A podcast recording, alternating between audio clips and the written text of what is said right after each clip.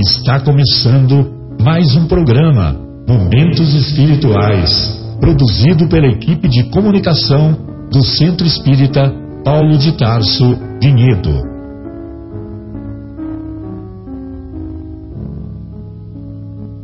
Se guardas contigo o estigma do sofrimento, indagando pela solução dos velhos problemas do ser e da dor, se percebes a nuvem que prenuncia a tormenta e o vórtice traiçoeiro das ondas em que navegas, vem conosco.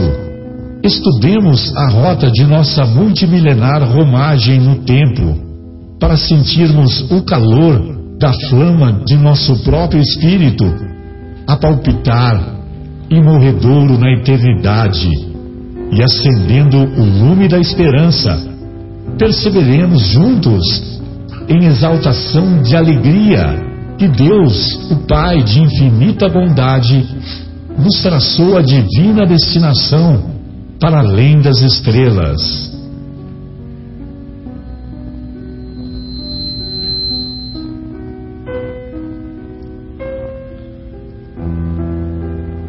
Olá, muito boa noite, meus queridos ouvintes da Rádio Capela. Nós estamos aqui ao vivo no, no programa Momentos Espirituais pelo 105.9 ao vivo direto de Vinhedo. Esse programa ele é uma iniciativa do grupo de comunicação da rádio do, do Centro Espírita Paulo de Tarso, ok? E nós temos um telefone para que vocês possam se comunicar conosco. O telefone é 019 3876 6846. Nós temos também o nosso WhatsApp, que é 019 9 9639 7984. Esses são os nossos canais de comunicação e nós estamos à disposição de vocês para que vocês possam fazer perguntas para nós. Nós estamos hoje em companhia do nosso querido Fábio e também do nosso querido Guilherme.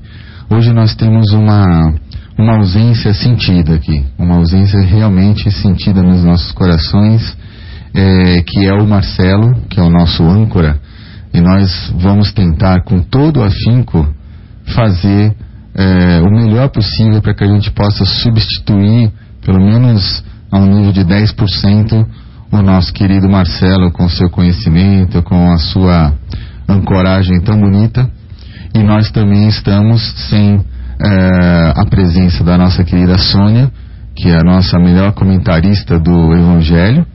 Então nós também vamos tentar aqui é, com toda a humildade, fazer nosso comentário do Evangelho na ausência da Sônia. Então são duas ausências, na realidade, muito sentidas e nós vamos tentar então fazer o nosso programa da melhor maneira possível. Nós vamos então é, continuar com, com as nossas perguntas do Livro dos Espíritos. Livro dos Espíritos é a codificação da doutrina espírita por Allan Kardec. Então nós estamos seguindo é, nas perguntas que nós estamos fazendo, nós estamos seguindo aqui na nossa pergunta de número 990. A pergunta 990, o Allan Kardec pergunta aos espíritos: O arrependimento se dá no estado corporal ou no estado espiritual? E a resposta que os benfeitores espirituais nos, nos trazem é a seguinte: o arrependimento se dá no estado espiritual, mas também pode ocorrer no estado corporal, quando bem compreendeis a diferença entre o bem e o mal. Então, meus queridos ouvintes, vejam é, o que a resposta está nos dizendo, né? Primeira pergunta, a pergunta, né, se o arrependimento, arrependimento do quê? Das nossas atitudes, né?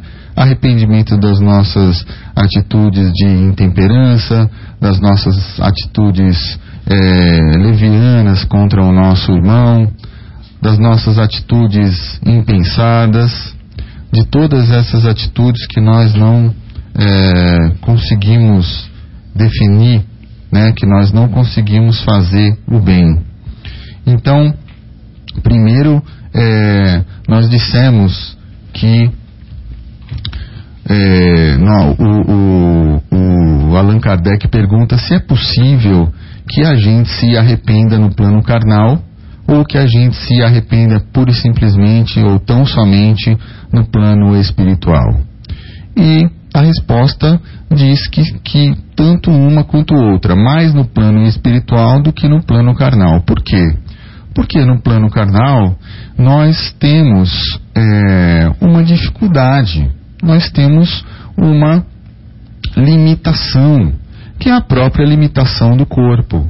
O corpo nos limita às faculdades. O corpo nos limita à nossa visão do mundo espiritual, do mundo como um todo, né? Então, realmente fica um pouco difícil que a gente tome consciência dos nossos próprios erros enquanto encarnado. É claro que, na medida em que adentramos um mundo espiritual, o que ocorre? Nós temos o véu né, da da materialidade, o véu da carne ele é retirado. Então, nós ganhamos um pouco mais de consciência, nós ganhamos uma consciência amplificada, nós ganhamos uma consciência aumentada.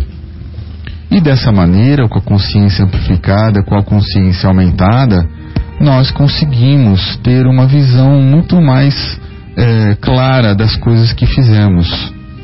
Então nós temos também a lembrança do que nós fizemos de uma maneira muito mais clara, coisas que o esquecimento da carne também trazem para nós. Então nós temos essa essa questão da amplificação dos sentidos. E aí nós temos, nós divisamos toda uma série de, de atitudes que até no momento em que a fizemos poderia ter, ter sido considerada por nós como uma atitude comum, corriqueira, e que na realidade nós percebemos que houve, é, que, que aconteceram muitos reflexos, muitas consequências daquela nossa atitude de uma forma maligna, de uma forma leviana. Então, basicamente é isso que, que nós entendemos da pergunta e eu queria primeiro é, antes de ouvir os nossos colegas, eu queria fazer um boa noite, bem-vindos e bem-vindo Guilherme. Obrigado por sua presença mais uma vez, que você também desfalcou nosso time e ficou fazendo falta aqui, que nós sentimos a sua falta. E gostaríamos então que você comentasse, é, Guilherme. Boa noite. Boa noite, Marcos. Boa noite a todos os ouvintes. É, como você bem falou, estamos aqui com um desfalque grande, que é o Marcelo, mas vamos tentar fazer o programa é, continuar chegando aos ouvintes, esclarecendo dúvidas, continue enviando os e-mails, WhatsApp, que nós aqui tentaremos responder. É, eu estava pensando sobre essa pergunta e eu fico imaginando assim, de fato, a gente aqui se arrepende também, né? Então, enquanto a gente está no estado como ele chama aqui, o estado corporal, enquanto estamos encarnados, a gente tem também arrependimentos. Mas a gente é muito fraco, né? A gente, embora se arrependa, é muito comum que a gente continue, é, talvez até em menos intensidade ou quantidade, mas a gente continue a fazer aquelas coisas das quais sabemos que vamos nos arrepender. É, a gente pode pegar até alguns exemplos um pouco mais graves do que isso, como é o exemplo, por exemplo, de uma pessoa que tem um câncer de pulmão é, e que descobre que tinha que parar de fumar. E aí ela para de fumar, mas de vez em quando, escondidinho, quando ninguém está tá, tá, tá vendo, ela vai lá e fuma um cigarrinho, né? Como se de fato aquilo ali não fosse também é, agravar a situação dela. Então a gente vê que mesmo em casos extremos, onde a pessoa sabe que até vai morrer, às vezes a fraqueza é tanta que a gente comete algumas, é, alguns deslizes nesse, é, desse tipo. E quando a gente está falando da, do arrependimento no estado é, espiritual, já desencarnado, é, a gente não tem mais a chance, pelo menos não naquele momento, de estar tá com aquela carne para é, passar e tentar recuperar. Então eu imagino que a dor da, do arrependimento no, no, no, estado espiritual seja uma dor muito mais intensa, né?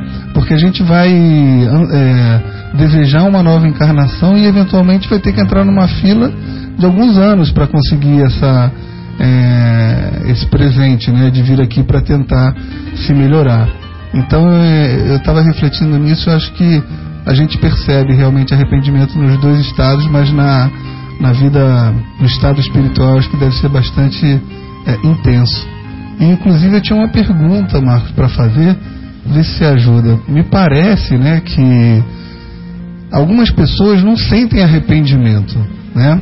Então, tem bastante, bastante eu não sei, né? Mas algumas pessoas a gente vê que fazem determinadas coisas que é, não dá nem para entender. Outro dia foi um cara que apareceu no vídeo, foi ontem, eu acho, é, esganando um gato. Não sei se vocês viram, lá no Nordeste, algum lugar do Nordeste. É, também agora um americano dentista que, que, que atraiu um leão para fora da fazenda onde ele morava, um leão até que participou de alguns filmes lá no Zimbábue e tudo mais, e matou o leão lá fora para cortar a cabeça do leão e levar a cabeça como um troféu para casa. Então você vê determinadas situações, determinados atos de pessoas que cometem algumas ações e não parecem ter nenhum tipo de arrependimento, enquanto no estado corporal. Seria, é, seriam pessoas psicopatas, Marcos, pessoas que têm esse tipo de, de, de sentimento ou de falta de sentimento, né? Então, Guilherme, eu acho que Pode ser, né? não podemos generalizar, é possível sim, mas veja, eu acredito muito mais em grau de maturidade, grau de maturação do espírito do que uma psicopatia mesmo, porque é, nós vamos encontrar nesse nosso planeta de, de é, expiação e provas, nós vamos encontrar espíritos de, das mais diversas ordens espirituais. Nós vamos encontrar aqueles que se encontram ainda endurecidos, nós vamos encontrar aqueles que já estão no caminho do bem e nós vamos encontrar aqueles missionários que aqui vêm para poder é, nos trazer uma lição, né? Como tantos que nós conhecemos, Gandhi, Madre Teresa, Chico Xavier, e tantos outros que nós poderíamos citar. Então, essas pessoas que fazem esse tipo de maldade é, reputam muito mais a, a imaturidade espiritual e moral do que alguma, alguma doença mental, mas é possível. É, o que eu queria acrescentar também é o seguinte: é, os espíritos dizem, né, se o arrependimento acontece aqui ou no plano espiritual. Já dissemos que é mais fácil no plano espiritual porque ele, é, ele tem uma compreensão maior. Só que muitas vezes, Guilherme e ouvintes, nem no plano espiritual isso vai ocorrer o que vai acontecer? Ele vai reencarnar, também não vai ocorrer. Ele vai desencarnar, não vai ocorrer. Ele vai reencarnar, não vai ocorrer. É por isso que Deus vai nos dando várias e várias e várias chances para que nós possamos evoluir. E, infelizmente, é, existem espíritos que passam milênios de encarnações e não se arrependem, não mudam a sua atitude.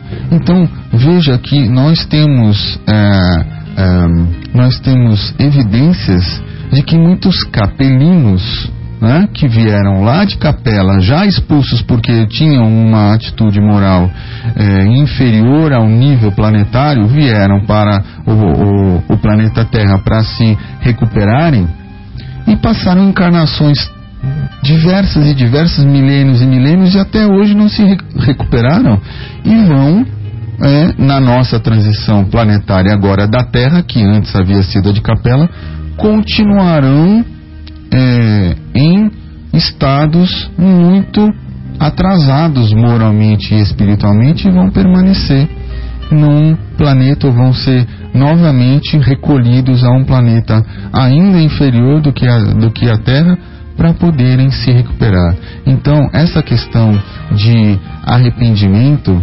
é, ao coração endurecido, ao coração embrutecido, ele pode demorar muito e muito tempo.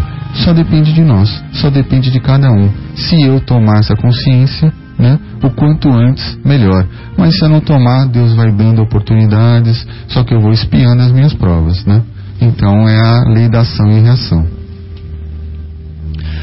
Muito bem, nós temos aqui é, a excelsa presença do nosso amigo José Irmão, que chegou aqui no nosso estúdio para também abrilhantar o nosso programa. E antes do comentário do José Irmão, eu queria ouvir o Fábio. Então eu queria, Fábio, por gentileza, que você desse a sua boa noite aos ouvintes e depois fizesse o comentário dessa questão 990 do Livro dos Espíritos. Boa noite, bem-vindo, Fábio. Obrigado, Marcos. Boa noite, amigos do estúdio. Boa noite, ouvintes. É um prazer muito grande estar aqui novamente. Eu estava pensando enquanto vocês comentavam, né, sobre o arrependimento aqui na vida ainda. Estava pensando se um cachorro se arrepende quando ele morde a gente. Eu acho que ele não se arrepende não, viu? É, da mesma forma, uma criança, quando faz, você está mostrando ela para o seu vizinho, né? Fala, ah, que lindo meu filhinho e tal, ele vai dar um tapão no seu rosto. e você fica até com vergonha, né, do que ele fez, mas ele ri ainda, e ele não se arrepende do que ele fez. né? Então a gente, comparativamente, a gente vê que muitas pessoas fazem certas coisas que não são boas, né? Que a gente considera como mal, mas não se arrependem do que fez. Né? E como você mesmo falou, é uma, é uma diferença de maturidade espiritual, né? Alguns aqui na Terra não conseguem, no, no, no corpo físico, não conseguem atingir uma maturidade é, suficiente e vão só lá no plano espiritual quando se descortinarem, né? Os fatos da sua vida atual e da, da pregressa, quando se descortinarem, eles vão perceber é, alguns erros que eles fizeram e aí pode vir o arrependimento ou não. Mas eu queria aproveitar para falar é, de algumas histórias que o Emmanuel conta pra gente sobre arrependimento. A gente sabe que uma ferramenta que, a, que Deus utiliza na sua lei, né, para nos ajudar a retraçar as rotas, a reconsiderar caminhos, a mudar de, de decisões, de escolhas, é isso que eu queria dizer, é a expiação. A expiação é um remédio onde a gente, provando o gosto amargo daquilo que a gente causou nas outras pessoas, a gente aprende como que aquilo, que aquilo é mal, como que aquilo machuca, como que aquilo dói na nossa própria pele. Então, a expiação, às vezes, ela é o remédio necessário para os corações endurecidos, né? que não se arrependem, que não se transformam.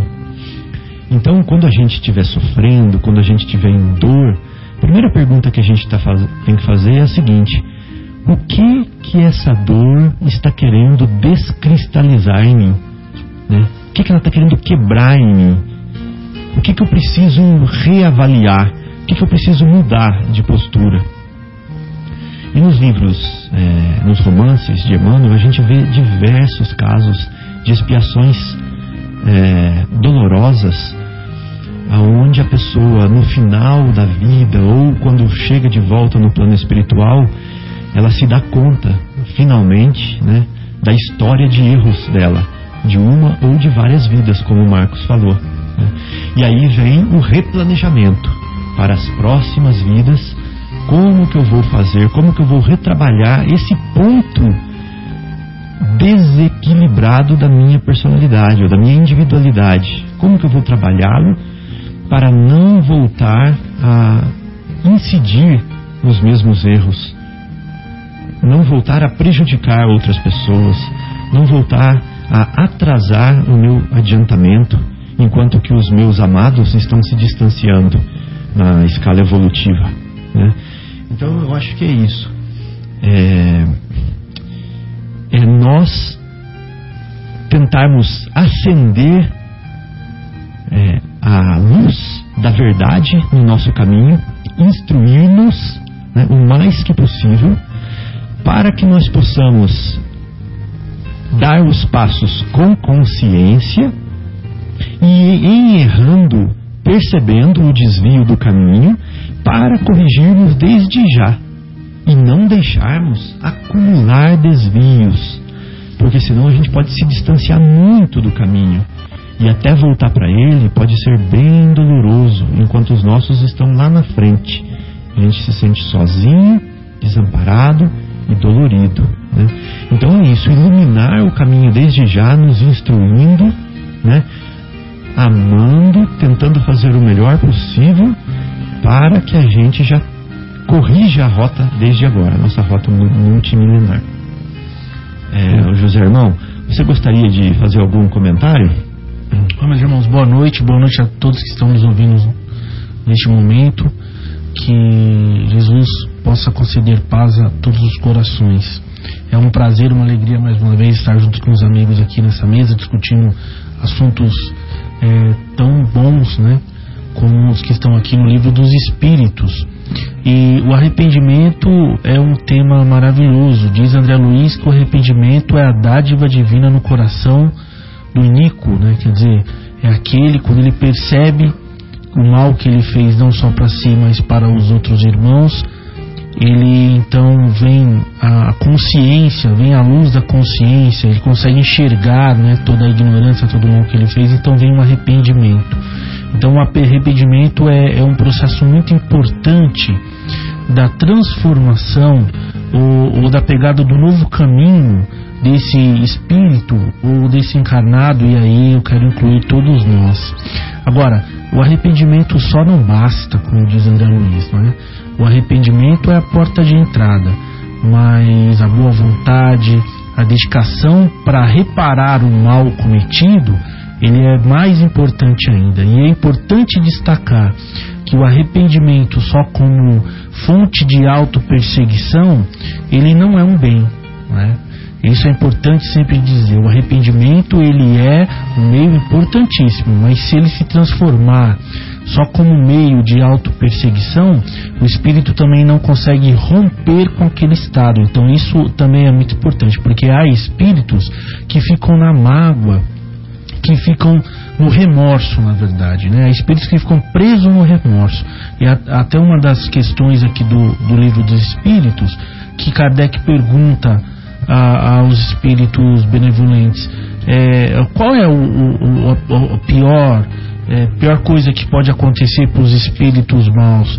E eles num momento eles respondem. Uma das coisas é eles, eles pensam que, que nunca poderão ser perdoados.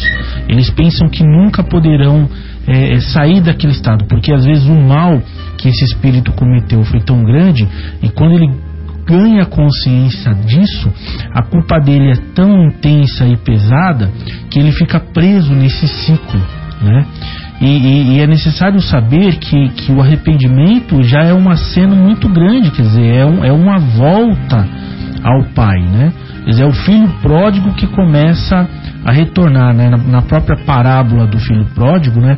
O, o que, que o filho reflete naquele momento em que ele está passando por dificuldade, né? Ele diz: até os jornaleiros de meu pai ou até os empregados de meu pai vivem melhor do que eu. Né? O que, que eu estou fazendo aqui? Né? Então ele se arrepende. Mas ele também é munido de uma grande coragem para retornar à casa do pai e pedir perdão. Né? Então é necessário que, embora haja o arrependimento, haja também a coragem, porque ali ainda, algumas vezes ainda há o orgulho, né? O arrependimento exagerado ainda tem uma boa parcela de orgulho. Então é necessário se arrepender, mas também ter o auto perdão, né?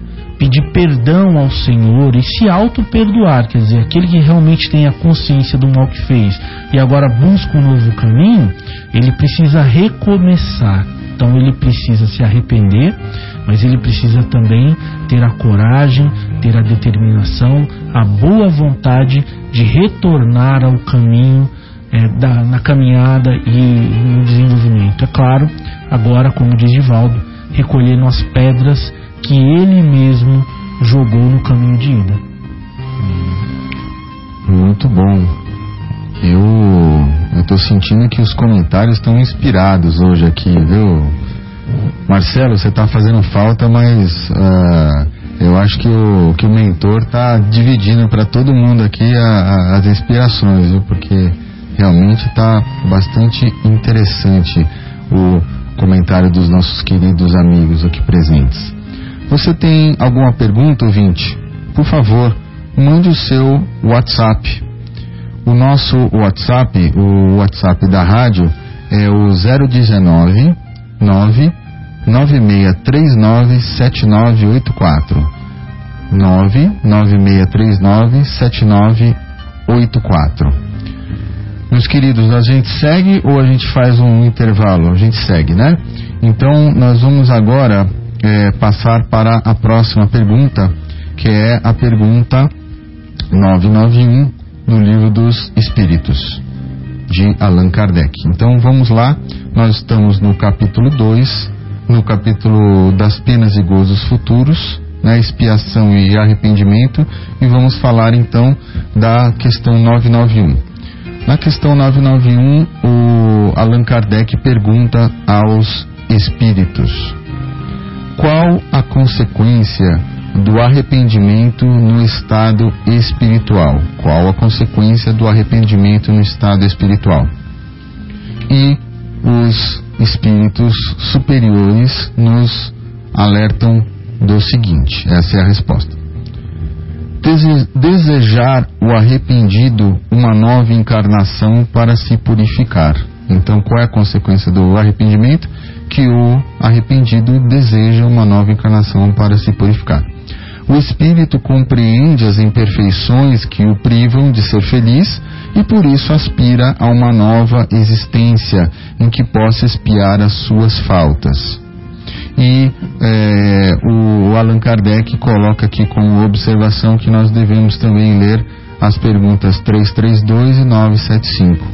Então, eu acredito que a gente tenha é, comentado boa parte desta, é, desta, desta resposta. Eu queria saber dos nossos colegas se eles têm algo a acrescentar, né? Porque nós já havíamos dito, né, que quando o espírito se arrepende, ele tem várias encarnações para poder é, consertar o seu mal. Inclusive, nós falamos em, em, em, programas anteriores, né, dessa programação da reencarnação e que uma pessoa muitas vezes solicita a espiritualidade que venha é, espiar todas as suas faltas relativas a um erro específico na próxima encarnação e os espíritos responsáveis pelos planos reencarnatórios dizem: olha, é bom que você não tome toda essa carga para si. É bom que você espie parte desta carga, porque não é necessário que você espie toda essa carga. Você não vai suportar tudo isso que você está pedindo para si mesmo. Ah, mas eu quero vir tetraplégico, sei lá, surdo, mudo. Né? Não, calma. Venha um pouquinho que você já vai ter bastante trabalho e aí depois você vai espiando o resto. Que tal? Né? Então, eu acho que é, essa, nessa, o que eu teria para acrescentar nessa pergunta é isso, né? que a gente vem e muito bem falado pelo Fábio que se não é pelo amor a gente vem pela dor, né? E que nós podemos, nós temos sempre novas oportunidades para poder reparar esse nosso erro através de novas encarnações. Meus, meus queridos, comentários e adições a este tema. Marcos, é, vamos supor que nessa vida aqui eu fui uma pessoa muito maledicente. Gosto de uma conversinha por trás, né? Gosto de apontar os defeitos do fulano. Lá no meu trabalho, eu gosto de falar para o gerente as, os problemas, as dificuldades dos meus colegas para que eles não sejam promovidos e para que eu seja promovido, né? Eu gosto de diminuir um parente quando eu estou conversando em família né, e ele não está perto. Eu gosto de desmerecer lá na casa espírita a palestra de fulano porque a minha é melhor. Né? Então eu tenho essa, essa tendência. Só que nesses caminhos que eu, que eu trilho, eu cheguei a fazer um comentário muito infeliz de um amigo do trabalho que lhe causou é, uma demissão por causa de um dos comentários felizes que acabou sendo a gota d'água para que o gerente é, se descontentasse com ele e o demitisse. Essa demissão dele é, fez com que ele ficasse muitos meses sem trabalho e causou um desconforto, um desequilíbrio muito grande na família, até separação da esposa, etc e tal, como sendo assim uma cadeia de acontecimentos, tudo originado na minha maledicência. Então eu chego lá no plano espiritual, se eu não me dei conta disso aqui no planeta por causa das ilusões do caminho, elas me distraíram tanto que eu não percebi o que eu fiz. Quando eu chego no plano espiritual, eu sou ajudado pelos meus tutores a rever, a fazer uma reavaliação da rota do meu caminho, que eu trilhei, o que eu fiz de bom, o que eu fiz de ruim. Pode ser que nessa reavaliação eu me dê conta da catástrofe que eu causei na vida alheia por causa do meu comportamento, que eu não consigo, que eu, que eu sou assim e não consegui mudar. Ou eu nem quis mudar. Né? Então o que, que acontece? Essa dor fica muito grande lá no plano espiritual. Às vezes meu amigo pode estar encarnado ou, ou, ou ou é, já desencarnado junto comigo, eu vou até ele, eu peço desculpas para ele, ele até me perdoa e tal, mas a pergunta que fica é a seguinte: será que se eu reencarnar novamente e tiver as mesmas oportunidades que eu já tive, nascer numa família parecida, com as mesmas tendências, pais que são maledicentes, amigos que onde eu não veja nenhum problema na maledicência, Será que só porque eu me arrependi lá no plano espiritual de um erro que eu, desse erro que eu fiz, será que eu vou que isso vai ser suficiente para quando eu reencarnar eu não cometer os mesmos erros? Será que quando tudo brilhar para mim de novo, quando a vida for linda, maravilhosa, eu vou reencarnar aqui e ver tudo começando outra vez, as ilusões todas de novo, será que eu mudei? Né? Essa é a pergunta. Né? Então o que, que eu mais vou ansiar? É viver experiências que me vão ensinar de verdade o quanto maledi ser maledicente é ruim. Né? Então eu quero ser o. O Machado vai gostar do que eu vou falar agora. Eu quero ser o maledicido.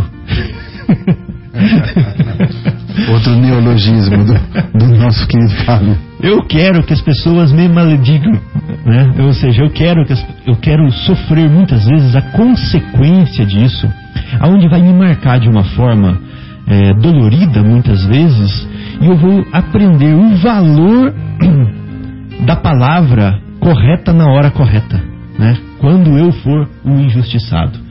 Então, muitas vezes, essa é uma das ferramentas que a espiritualidade superior tem nas mãos e até com o meu consentimento de me colocar de volta no caminho. E aí, depois que eu vivo todas essas experiências, eu vou falar assim: eu acho que agora eu sei que ser maledicente é ruim, porque eu vivi isso na minha pele. Eu sei o quanto é ruim. Eu acho que isso é um patrimônio espiritual meu agora, que eu adquiri. Então eu vou para o plano espiritual novamente e falo assim: olha, eu fui um maledicente. Agora eu fui a vítima da maledicência. Me arrependi, fui a vítima da maledicência. Senti na pele. Agora eu quero uma oportunidade, uma prova.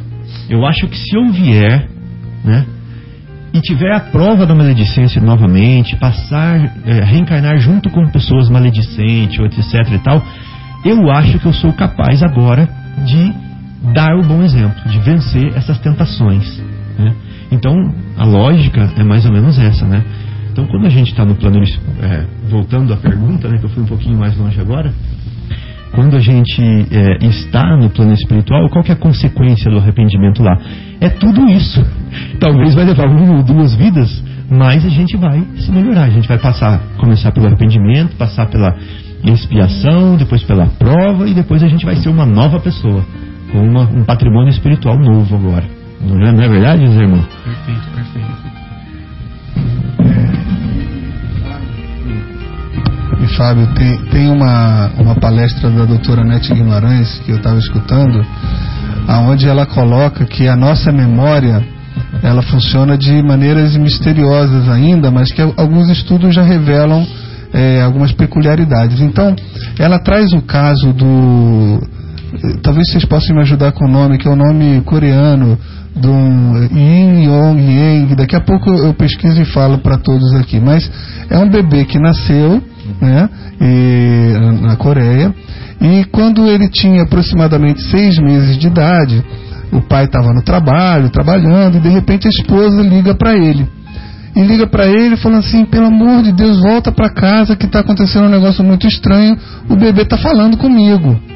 Querida, como que o bebê está falando com você? Que bobagem é essa? Pelo amor de Deus, olha, você deve estar tá cansada, né? Eu sei, o nosso primeiro bebê deve estar tá te estressando, né? Tem chorado de noite. Dá uma descansada, né? Tentou acalmá-la. E aí desligou o telefone, os amigos do trabalho falaram, não, vai lá porque tua mulher pode estar tá surtando, né? Imagina dizer que o bebê de seis meses está falando e ele foi para casa. E chegando em casa, chegou para a esposa e falou, querida, vai descansar um pouquinho, porque você deve estar realmente é, bastante estressada, deixa que eu vou cuidar do, do nosso bebê. E aquele carinho de pai chegou no bercinho do neném, né? E um, falou, pois é, Yang, ele.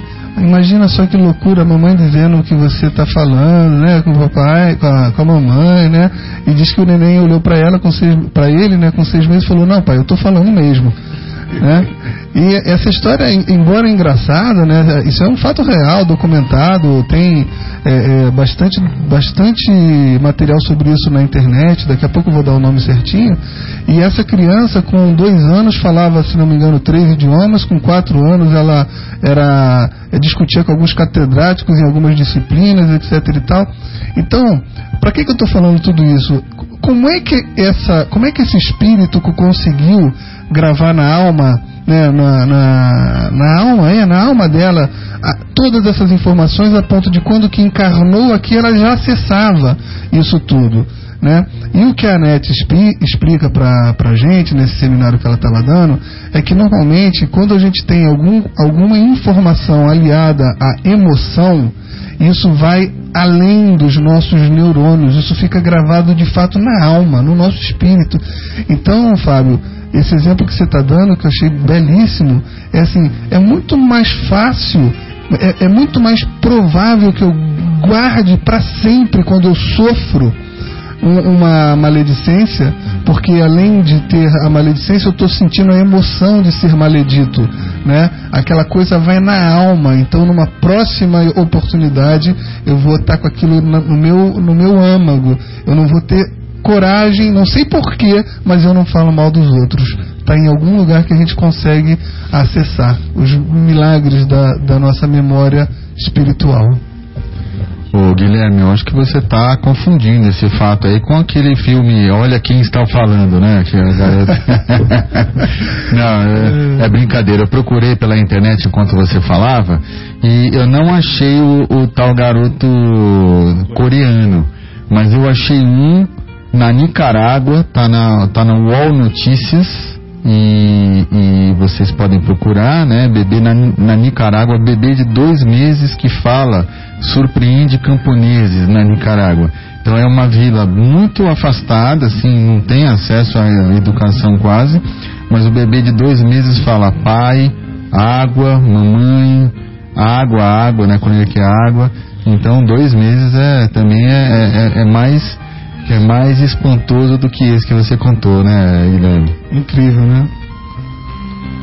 Muito bem. Meus queridos, mais algum comentário? Eu, eu, sugeriria, Marcos, é, como a próxima pergunta é bem parecida com a anterior, da gente dar, em vez da, de uma pausa, fazer até a, a continuação. O que, que, vocês acham? Vamos lá, então. Vamos lá. Então, nós vamos é, para a questão 993 que está na parte quarta do livro dos Espíritos das Esperanças e Consolações, no capítulo 2.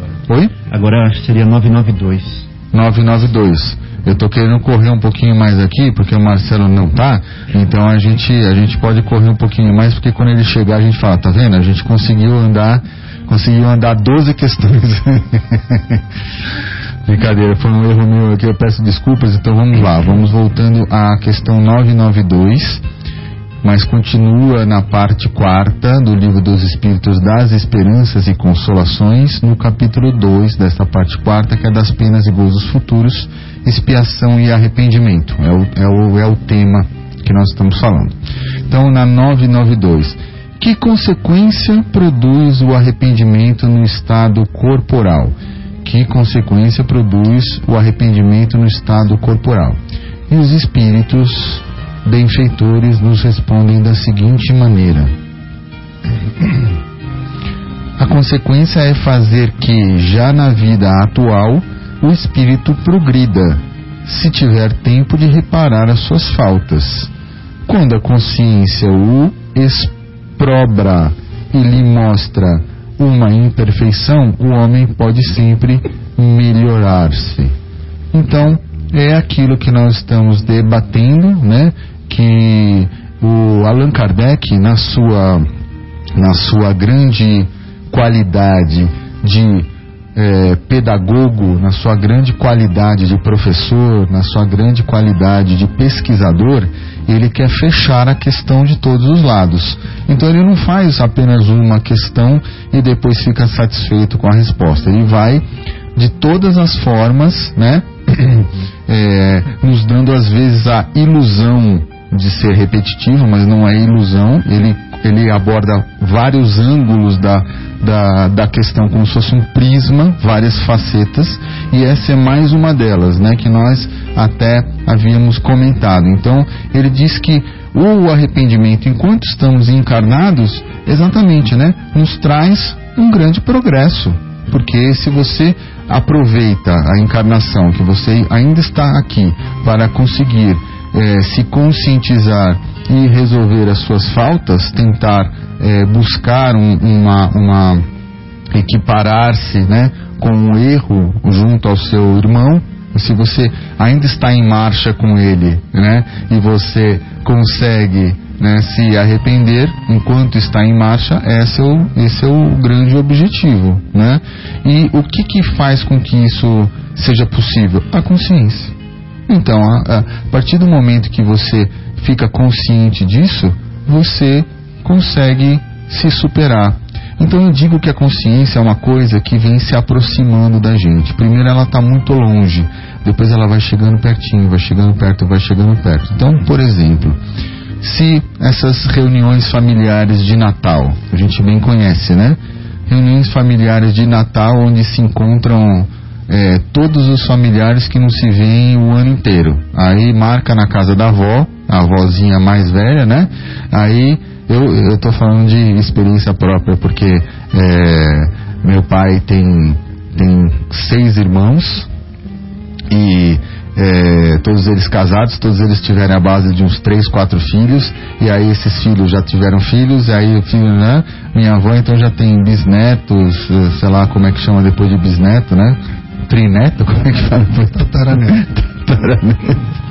E aí ela já tem, aí se junta todo mundo, aquele negócio ficam, sei lá, é, 100 pessoas no mesmo lugar assim, e aí o que que acontece? Acontecem os atritos, né? Então vamos lá. Se eu ah, chego, vamos por hoje, em 2015, e falo assim, nossa, na reunião de família de 2005, eu fiz tal barbaridade com um parente meu, falei isso, falei aquilo, tal, no calor da, né, da discussão, puxa, não foi legal, né? Não foi legal. E eu fiquei esse tempo todo sem falar muito bem com ele. Eu vou nesse próximo Natal, eu vou falar com ele, pedir desculpas, tal. Mas isso levou quanto tempo? Dez anos. Então eu fiquei dez anos para tomar consciência, né? Aí no Natal daquele ano, vai que eu faço outra coisa, Aí leva um ano só. Aí eu falo, ixi, no Natal do ano passado, quando chega perto do Natal desse, no Natal do ano passado eu fiz tal coisa contra outro familiar. Puxa, deixa eu nesse Natal me redimir com ele. Então já levou só um ano. Dali a pouco eu faço a besteira e dali a três meses eu me toco. Dali a pouco eu faço outra besteira e daqui a uma semana.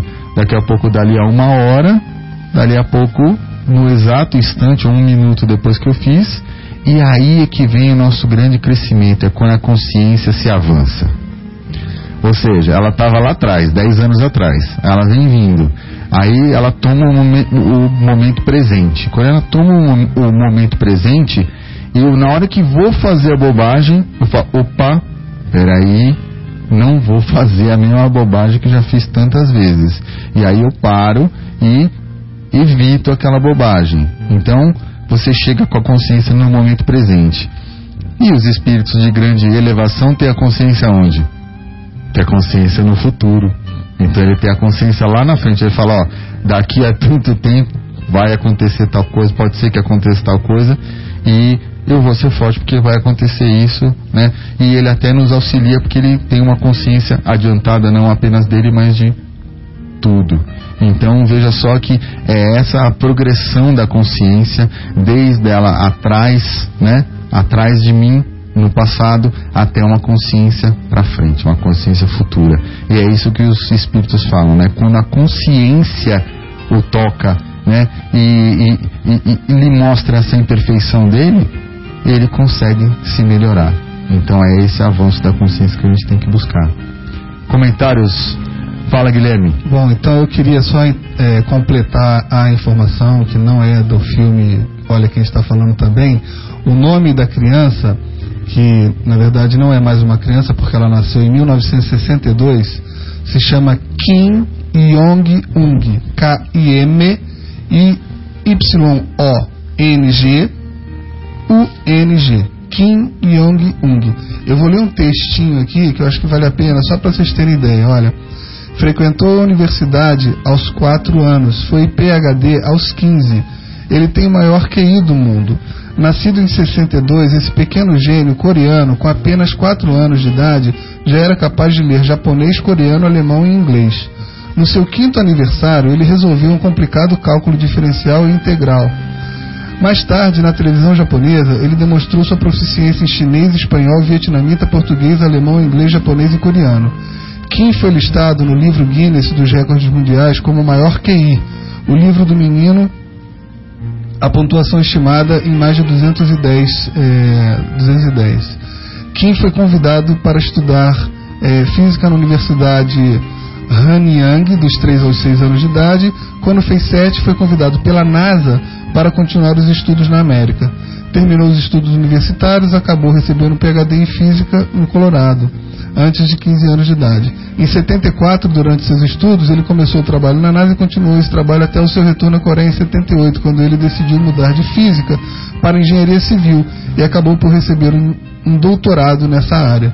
E por aí vai. E, gente, olha, nesse mesmo site onde eu estou vendo isso, eu vou dar só um outro exemplo, eu não vou ler o texto porque é extenso, mas tem outra criança chamada Akrit Jaswal.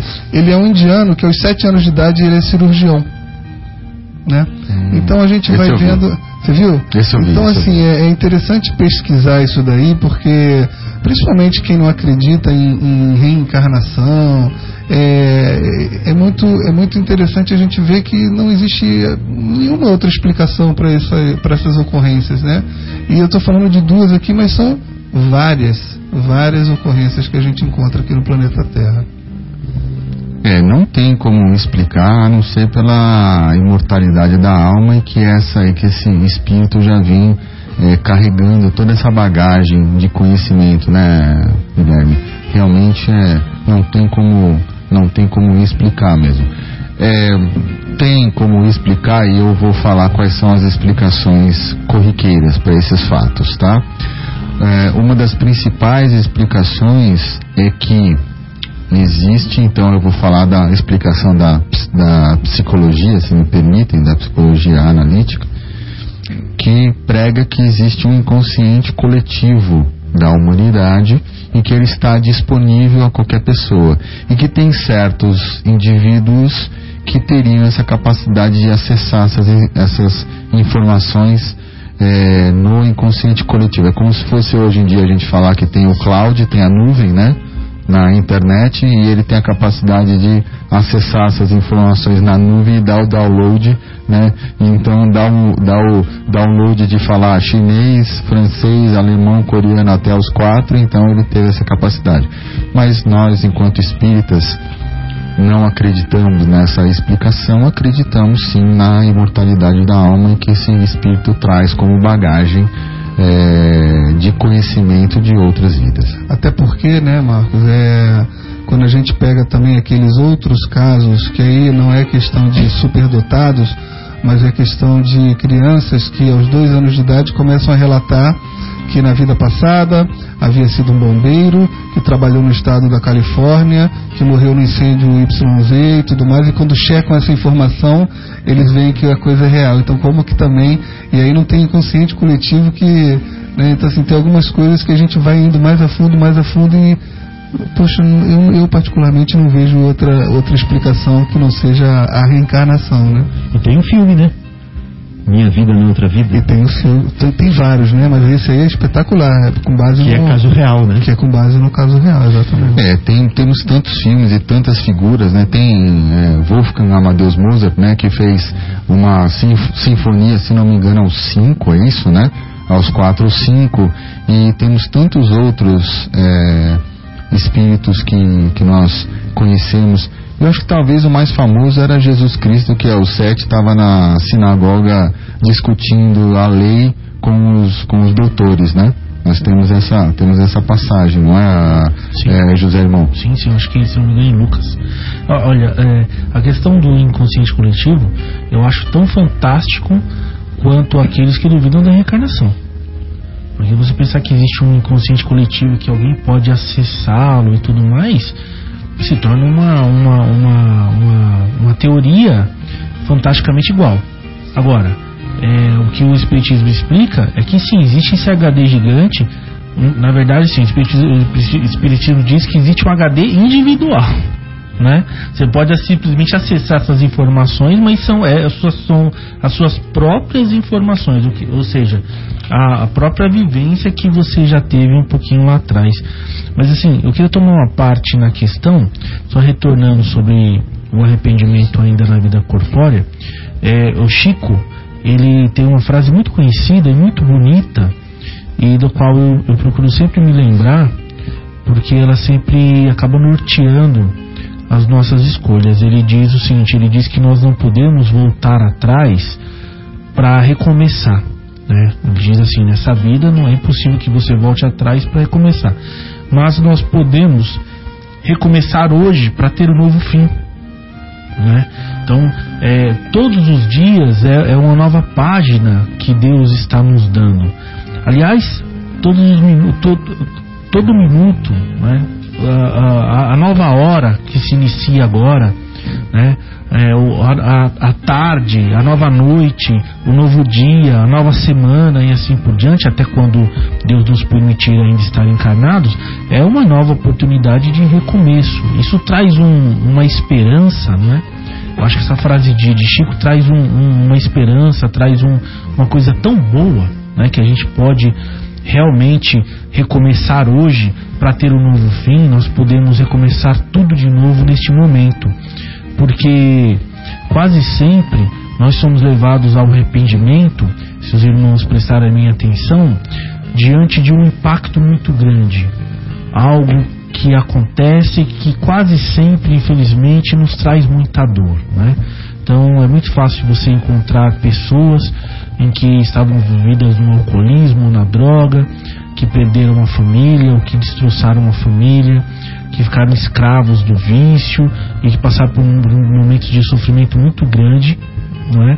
E que ganhando a consciência agora desse sofrimento, se converteram em alguma religião, se converteram de alguma forma em alguma doutrina e a, acabam tomando um novo rumo. Né? Ou aquele que passou muito perto da morte, né? um infarto ali que não chegou a levá-lo à desencarnação, graças a Deus, mas que ele tenha ficado de cama ou algum acidente com consequências mais graves, ou a perda um ente querido, muitas vezes o casal, que às vezes vive em pé de guerra, mas quando ela desencarna ou ele percebe que havia muito mais do que conflito, né? a falta do outro, a ausência do outro, por vezes caminhos mais doloridos, como a falta de um filho, por exemplo, faz com que a gente repense a nossa vida né?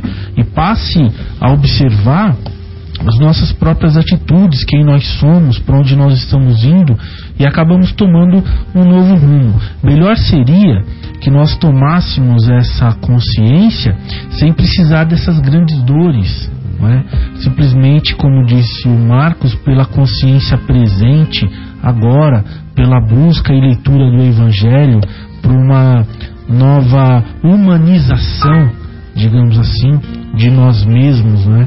E, e voltando à palavra do Chico, que é, de, de maneira que nós possamos recomeçar a todo instante para ter sempre um novo fim. Muito bom, muito bom. E, e, essa tua fala, José Irmão, ela inspirou a, a, nossa próxima, a nossa música, a nossa primeira pausa musical, que é o Começar de Novo, né? A música do Ivan Lins, na interpretação de Ivan Lins e Elis Regina. Então vamos ouvir a, a canção inspirada no comentário do José, José Irmão, Começar de Novo. Vamos lá.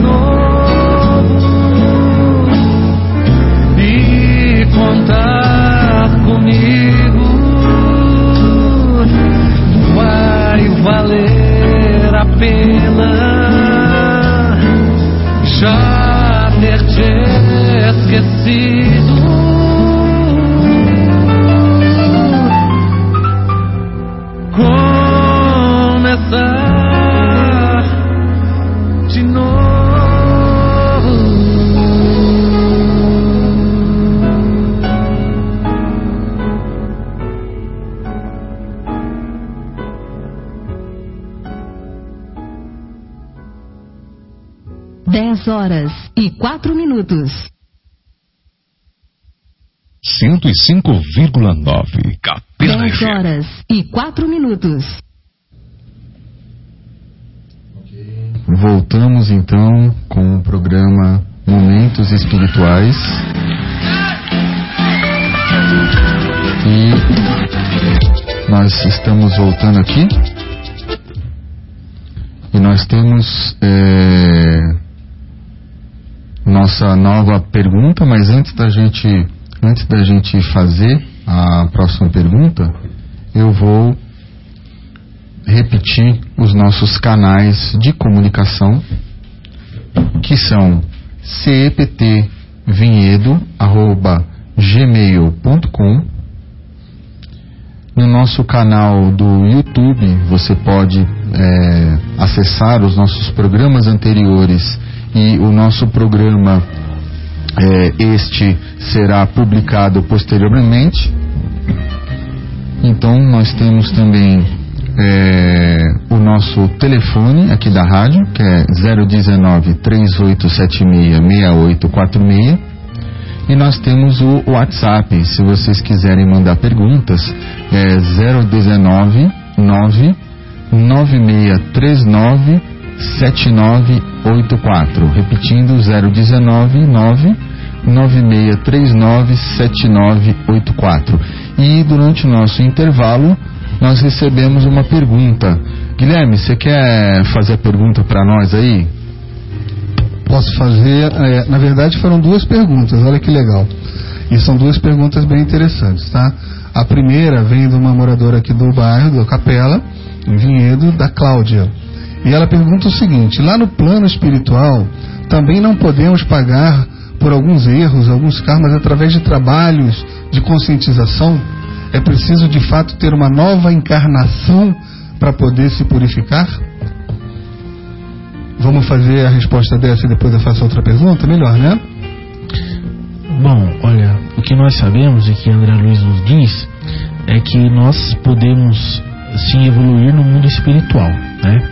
Mas, é, no caso das provas ou da expiação, é, fica muito mais efetivo, muito mais por uma questão até de, de evolução, porque nós necessitamos na matéria para evoluir. Então, é, é, é, quase sempre mais provável que nós necessitemos é, reencarnar junto com aquele espírito, para que aí então a gente possa aprender e evoluir com isso. Né? Então, embora a gente evolua no mundo espiritual, embora seja possível um reencontro no mundo espiritual e até mesmo um acerto com a outra pessoa no mundo espiritual, é na provação da matéria e que nós aprendemos de fato, que nós cristalizamos de fato essas experiências dentro de nós. Então nós necessitamos passar pela reencarnação, necessitamos passar pela matéria junto com esse espírito para quitar e evoluir sim junto com ele. Né? Vou dar um exemplo. Imagina que você, toda festinha de aniversário que você vai com o seu filhinho, você o ensina a não colocar o dedo no bolo, no glacê do bolo. Hoje em dia não é mais glacê, né? Como é que chama hoje? É chantilly? É, eu acho que é, cobertura, chantilly, assim. Então você, você, mas, é, você é da época que falava condicionador, né?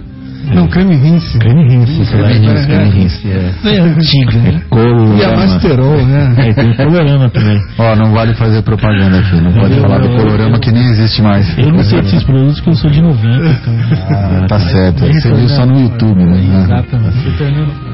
Então, o que, que eu tava falando mesmo? Da criança que enfia o dedo no então, glacê. Você toda festinha de aniversário que você vai, você fala pro seu filhinho assim: não põe o dedo no bolo, menino. Aí você morre de vergonha que todo mundo vê que o seu filho foi o único que foi lá e pôs o dedo no bolo.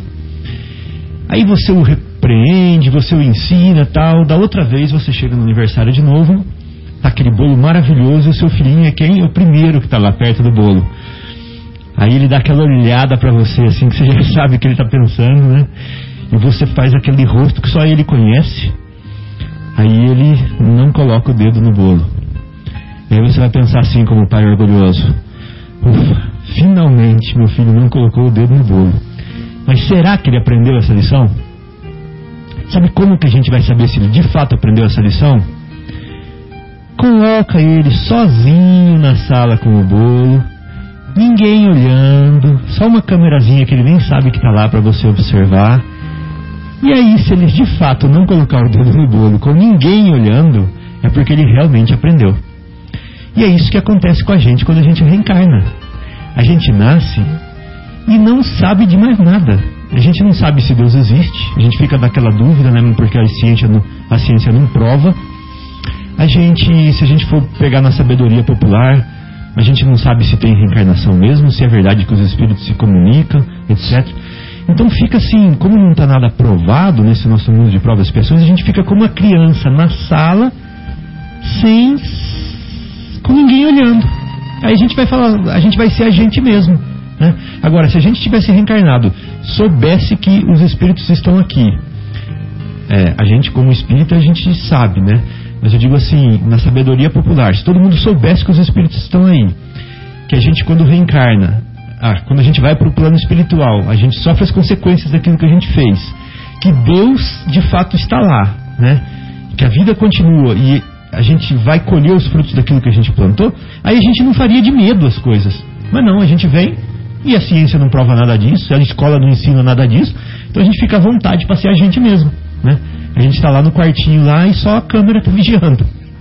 E a gente pensa que não tem ninguém vendo, né? Aí a gente é a gente mesmo. Então por isso que reencarnar é importante. O esquecimento do passado é importante. A gente está aqui e a gente fica sendo a gente mesmo, do jeito que a gente é. Porque a gente não pensa que não tem ninguém vendo. Então, Cláudia, é assim, né? Me corrija aqui se eu estiver errado, gente. É, resumindo, é óbvio que a gente pode fazer trabalhos quando está no mundo espiritual. Aliás, é desejável que façamos, porque, é, como a gente sabe, quando a gente pede uma reencarnação, ou quando a gente tem uma reencarnação, como a gente chama de compulsória, é, passaram alguns anos no mundo espiritual. Então, mesmo que a gente queira, é provável que a gente entre numa fila, porque o planeta Terra, onde nós reencarnamos, ele tem uma capacidade. E tem gente também com merecimento para reencarnação programada. Então, tem algumas pessoas, inclusive, que fazem contas e, e, esse tempo, a menos que haja uma, uma priorização da sua encarnação, gira em torno de 400 anos. Então você imagina ficar no mundo espiritual durante 400 anos sem fazer nada. Então é claro que o trabalho que você possa fazer na, nesse ambiente, ele é bem-vindo e ele provavelmente te, também te dará algum tipo de evolução. Mas realmente essa, essa questão que você está colocando, né, Fábio, é brilhante, porque temos que reencarnar para conseguir espiar e passar por provas que de fato no mundo espiritual nós não temos oportunidade. E para nos conhecermos, né, Guilherme? Para saber quem nós somos de fato. Porque lá no plano espiritual a gente não vai fazer um monte de coisa porque tem gente olhando. Exatamente. Né? É igual você não fazer porque a polícia está perto. Agora aqui no reencarnado a gente vai nos conhecer mesmo. Né? Nós vamos nos conhecer. Estamos na sala de prova sem um livro para consultar. Inclusive, é, você falou uma coisa que eu já vou entrar na próxima pergunta. Cláudia, tomara que a gente tenha te respondido. Mas o Francisco Lopes, de Mogi das Cruzes, que está nos ouvindo pela internet, é, ele coloca também uma pergunta que você já abordou. Você falou assim: não, nós espíritas sabemos. Né? Então a gente tenta.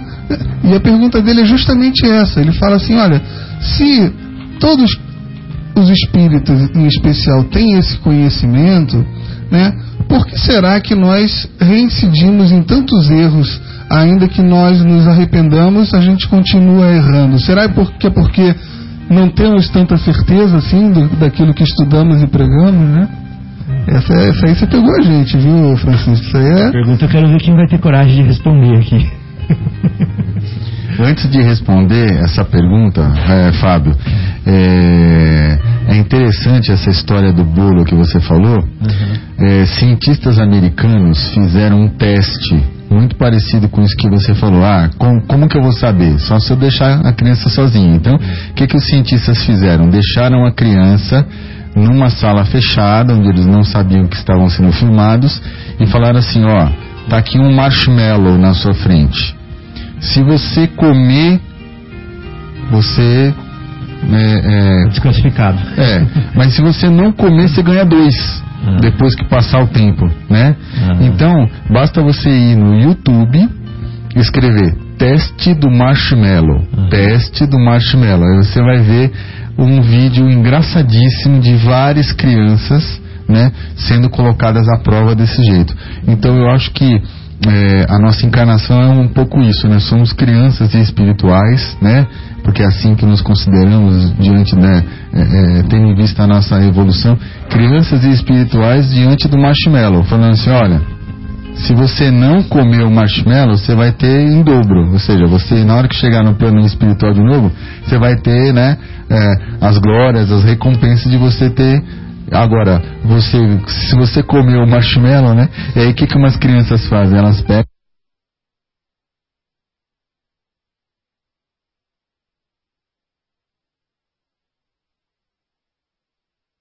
e fazem o seguinte, elas Isso é interessante, né? Foi bem, bem colocado. Ele tem uma, um- uma continuidade, eu acho que são 80 e tantos por cento das crianças que comem marshmallow, não esperam é, para ganhar dois, né? E mostram que isso aí tem a ver também com aquela área do nosso cérebro da, da, da recompensa, né? Aquela sensação de recompensa imediata. E dizem que no estudo continuado dessa experiência, as crianças, o- as poucas crianças que tiveram a paciência, tiveram o controle emocional de não ter a recompensa imediata e esperaram os dois marshmallows, são crianças que se frustram menos, que não tendem a ser deprimidas, que são melhores profissionais, que são mais equilibradas emocionalmente. Mas você vê que desde criança, né, é, nós, já nós já somos assim. Nós já queremos a coisa imediata, nós já temos essas imperfeições, já vem com a gente, né? Então quantas e quantas vezes temos que reencarnar aí para esperar o segundo marshmallow chegar? É, isso porque está no espírito. Até entrando na questão, eu esqueci o nome do ouvinte aí, né, que nos perguntou, mas de qualquer forma. É o Francisco Lopes. Então, pois é, o Francisco Lopes, ele nos perguntou, então vamos tentar responder que é o seguinte. Por que então, mesmo com todo esse conhecimento, tantas vezes nós caímos nos mesmos erros e assim por diante? Bom, eu penso é, que tem muito a ver com o estado das emoções, né? É, se nós repararmos para observar os nossos, é, digamos, erros, as nossas falhas é, e tudo mais, ela tem muito a mais a ver com o estado emocional que nós temos, né? Só que isso não é tão fácil de decifrar quanto nós imaginamos.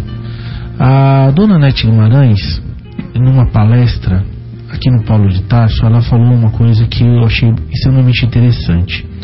Ela diz que a nossa consciência atual, ela é só a ponta do iceberg. É, o nosso chamado inconsciente, ele é 99% da formação do ser. Lembrando que o ser é a união do espírito com a matéria. É o nosso, né, o nosso espírito, quem nós somos, agora encarnados, quer dizer, é toda essa bagagem. E nós temos aí muitos meandros emocionais que nós trazemos dentro da gente. A psicologia nos ajuda dizendo o seguinte: olha, nós pensamos com o nosso pensamento, com a nossa mente, correto? Mas nós reagimos com a nossa emoção. Então, é muito comum, por exemplo, eu aprender algo, eu é, colocar aquilo no meu arquivo, eu sei que aquilo está errado, tá certo? Então, se você me pergunta, ah, fazer tal coisa tá certo ou tá errado? Eu te respondo, não, tá certo, né? Dependendo da pergunta, não, isso tá certo ou isso tá errado. É, por exemplo, por exemplo, se vocês me perguntam aqui, ah, Zé irmão, a violência é uma coisa boa? Eu vou falar não. Eu vou falar que não é uma coisa boa. No entanto, se eu estiver levando meu filho para a escola e alguém me der uma fechada grande, ou então é, acontecer algum acidente que coloque a vida do meu filho em risco, provavelmente eu vou sair do carro muito nervoso. Tá certo? Quer dizer, a adrenalina vai subir, né? o estado emocional vai tomar conta e eu vou sair do carro muito nervoso. Ou qualquer um de nós aqui, levado numa situação muito extrema, nós poderemos até tomar uma atitude às vezes violenta. Não digo violenta não fisicamente, mas até verbalmente ou de alguma, alguma dessa forma. Mesmo eu sabendo de antemão, intelectualmente, que a violência é uma coisa ruim, mas a emoção toma conta e assume. Então, Guilherme, às vezes nós podemos até conscientizar, né? Podemos até é, é, saber disso no nosso pensamento, no nosso intelecto, mas nós respondemos com o pensamento e reagimos com a emoção. Enquanto nós não conseguirmos equilibrar isso, principalmente no campo emocional, nós vamos voltar a cair nos mesmos erros. Uma vez eu estava conversando com um cunhado meu, ele é marceneiro, e eu falei assim, bom, ele falou, não, que a mão de obra está muito difícil e tudo mais. Eu falei, mas não tem o Senai, né? O Senai não prepara os jovens e tudo mais. Ele falou, não, o Senai ele não faz marceneiros. Repara o que ele disse. Ele dá a parte teórica, porque marceneiro só se forma no chão da produção, no chão da fábrica. Ou seja, mesmo é, e isso acontece com, com, a gente também, quando o engenheiro, o médico, o advogado, ele entra na universidade e recebe todas aquelas informações. Agora, o advogado só se torna advogado advogando. O médico só se torna médico praticando. O engenheiro só se torna engenheiro em contato com engenheiros mais antigos e no conhecimento da própria prática da profissão. Então, embora a gente aprenda aqui, a gente estude o Evangelho, a gente busque o conhecimento, é só na prática destas emoções, só na prática do nosso dia a dia, na nossa rotina, é que a gente passa a colocar à prova tudo aquilo que nós aprendemos. É, os espíritos nos dizem que para saber o mais ou menos o tanto de nossa evolução em cada caso, é só reparar muito bem como nós reagimos às situações. Quando nós passamos a reagir de maneira positiva, como é, voltando até um pouco mais atrás, como o nosso querido Marcos disse, quer dizer, quando a consciência passa a se instalar e você, antes de reagir, você já começa a refletir, você já começa a pensar, opa, é, então a doutrina já começa a fazer reflexo em você, é Cristo já falando um pouco mais alto, como diz Paulo, né? Eu busco, hoje é, Cristo está em mim e eu, queira eu estar estar com Cristo assim como ele está comigo, né? Tem uma parte do, do é, das cartas de Paulo que ele diz isso. Então, quer dizer, e como que é ainda a forma que nós aprendemos mais? Errando. Né? Infelizmente ou felizmente, não sei, é, nós aprendemos de maneira mais eficiente errando. Então, às vezes, nós acabamos caindo nos mesmos erros porque nós estamos ainda no processo de aprendizado. Só pegando aqui, para terminar, o exemplo do Fábio, eu não usaria nem o exemplo do bolo, eu usaria o exemplo do, do ferro de passar. Né? Aquela, o, o bebezinho que vai lá querendo colocar a mãozinha no ferro de passar, a mãe está passando e ela dá um tapinha na mão, fala: tira a mão daí, tira a mão daí. Ela descuida um pouquinho, ele vai lá, põe a mão no ferro, queima, ele dá aquele grito depois você mostra o ferro para ele, ele sai correndo. Ele nunca mais ele quer, porque aí sim, aí cristalizou, aí interiorizou, ele sabe no campo emocional, olha, isso dói, isso dói muito. Então eu não quero mais ver na minha frente, né? Então faz parte do processo de aprendizado. Chamo os irmãos para colaborarem, né? Pra, nessa, nessa muito bela a sua explicação, viu? Ela me inspirou agora também a fazer um comentário para completar só, não para responder. É, quando a gente começa a estudar o Espiritismo, ele é que nem um holofote, né? virado para fora. Ah, Deus é a inteligência suprema do universo. Nossa, um espaço universal é infinito né? Porque se ele fosse ilimitado, o que teria depois? Nada, nada, coisa nenhuma, coisa nenhuma não existe. né? O espírito é o princípio inteligente do universo. Né? Então são tantas as questões que o espiritismo nos é, aclara, né? Que é um holofote realmente apontado para o seu caminho. Você vê e você passa gostoso desviando dos obstáculos, não tocando nos espinhos, não se queimando no ferro, tá, tá, tá. Só que com o tempo, o que acontece? Você, o holofote começa a virar para dentro. Né? E aí nós vamos percebendo por que, que nós estamos naquele caminho. Né? De onde que a gente está vindo. Esse caminho nos leva aonde? Quem são as pessoas que estão na mesma senda conosco, né? Por que que eu as escolhi? Então, quais são as minhas tendências espirituais? O que, que eu gosto, o que, que eu não gosto? O que, que isso me leva? Por que, que eu sofro? Né? Por que das dores? E aí, é, é uma transformação que é quase é, inevitável. Então eu acredito que enquanto a gente está no aspecto do espiritismo exterior, acontece esse processo que você falou. Você é, você vive a experiência, mas quando você precisa reagir, essa visão exterior que o Espiritismo te deu não é suficiente para que você tenha uma reação espontânea e positiva. Né? Enquanto essa lanterna não iluminou lá dentro de você e não mexeu lá dentro, não reformou lá dentro, não modificou você por dentro, você reaciona igualzinho você reacionava antes. Porque você só tem conhecimento exterior, né? Só tem conhecimento para fora.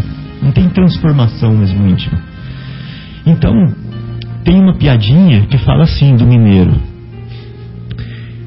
É, o paulista chegou pro mineiro e falou assim: Olha, eu vou tirar um sarro desse mineiro aí.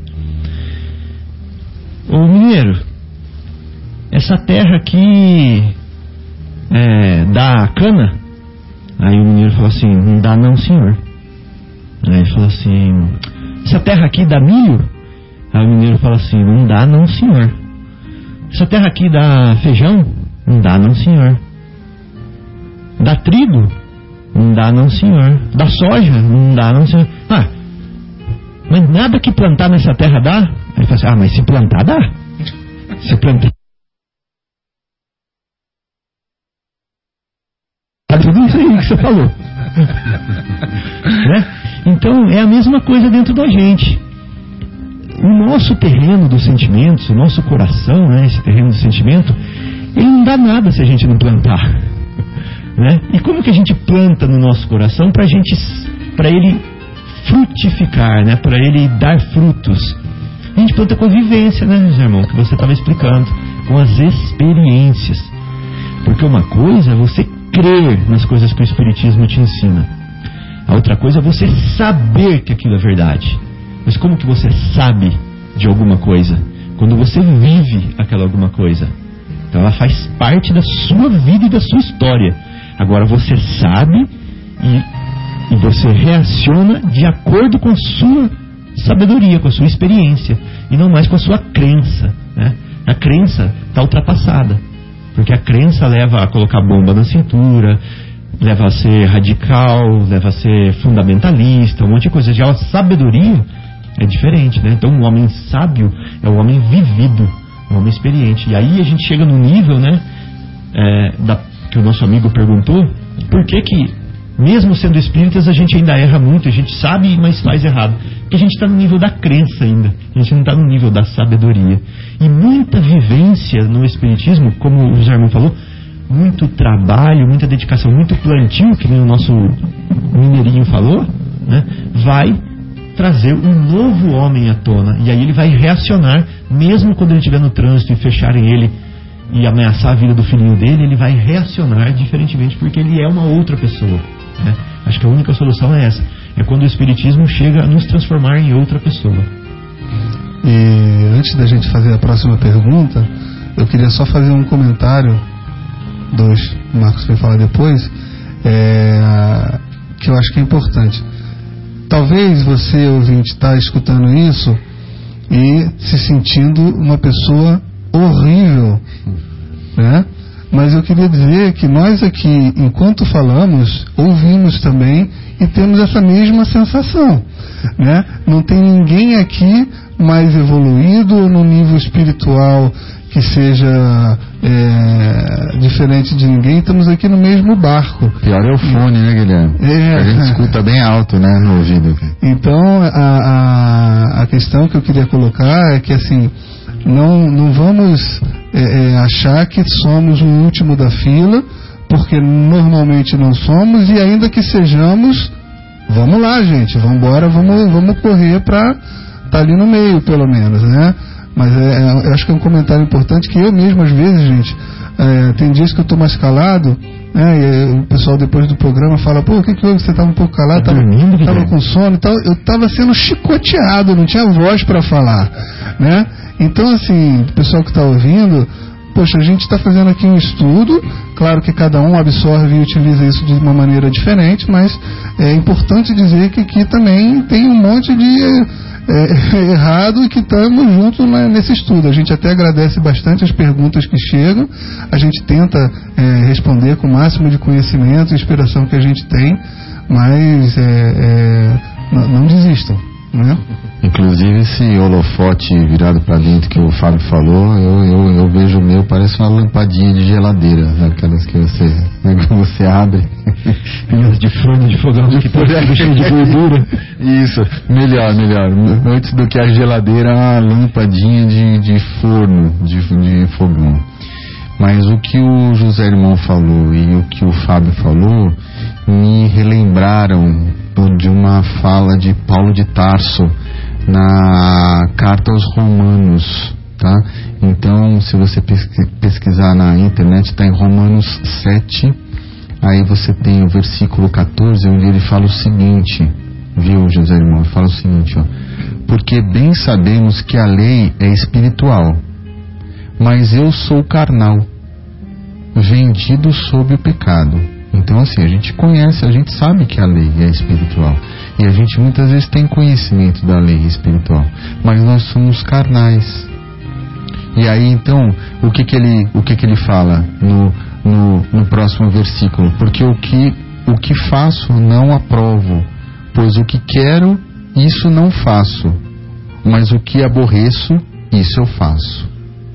Então ele fala: Eu não faço o que eu, o que eu gostaria de, de fazer, mas faço o que aborrece, né? E lá no, e lá no 19 ele fala assim: Porque não faço o bem que quero, mas o mal que não quero, esse eu faço. Então acho que é bem isso, né? A gente tem, é isso que você estava falando. A gente tem o conhecimento, é isso que o Guilherme estava falando, a gente tem o conhecimento, a gente vem aqui, faz programa na rádio, né? Sai daqui, o fulano fecha, você já já pensa bobagem. Talvez você não fale, mas só o fato de você pensar, já você já incorreu no erro, né? E assim, somos todos falíveis, né? A gente é, nós estamos todos no mesmo barco, na mesma encarnação. Se nós fôssemos tão evoluídos assim, a gente estava fazendo um programa lá em nosso lar, né? Tava, tava fazendo a rádio lá. Perfeito, perfeito. Olha, eu, o- a gente combinou que como o Marcelo não estava aqui, a gente ia tentar ir até o final do livro, acho que a gente não vai conseguir. Mas eu vou fazer uma pergunta, porque o legal do WhatsApp é que a gente tem a possibilidade de ir conversando com os nossos ouvintes, né? Sim, sim. Então a Cláudia continua com a Inclusive eu posso, eu posso falar qual que é o número para as pessoas passarem, para que a gente tenha mais interatividade. Manda bala. É o 019 9 9639 7984. 019 9 9639 7984. Chegou outra, Guilherme? Então, então a Cláudia continua a, a conversa que estava tendo com a gente, né? Vamos lembrar aqui que a Cláudia foi aquela que perguntou se o trabalho do plano espiritual também não valeria para né, no- nosso aperfeiçoamento.